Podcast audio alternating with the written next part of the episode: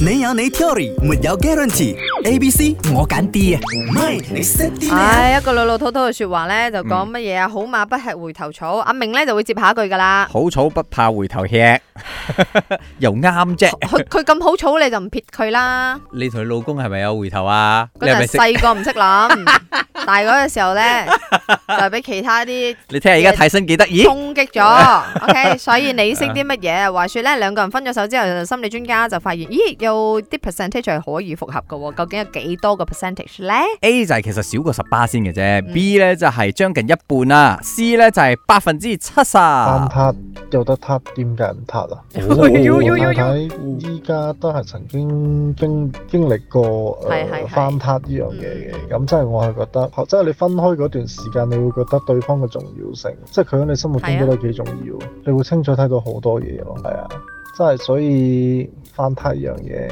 我認同嘅。所以阿潤有個 theory 嘅。嗯 stay a distance to keep close，、嗯即係你一定即係諸理陳信微啊！嗯即係你去到一個時候，兩個人相處嘅模式或者一成不變又好，或者係遇到瓶頸又好，你唔知嗯點樣再進一步啊嘛！嗯，如果你真係分開咗，你就可開始體會你睇其他嘢嘅時候，你就開始體會佢原本喺你生命中個嗰個份量有幾重。係啦，有幾重啊？咁啊過後呢，你呢一個人呢又熟悉佢，佢又熟悉你，嗯即係所有嘅嘢呢，唔需要再你。如果新嘅一段戀情呢，嗯有陣時可能會攰嘅，就唔係咁美好嘅。阿明點解係一個創作歌手？係講到感情呢樣，佢邊會答冇錯？啊嘿呀，哎即係百分之七十啊！百分之七十。哦，但係你啦，呢、個但係係好但係嘅，因為層層層。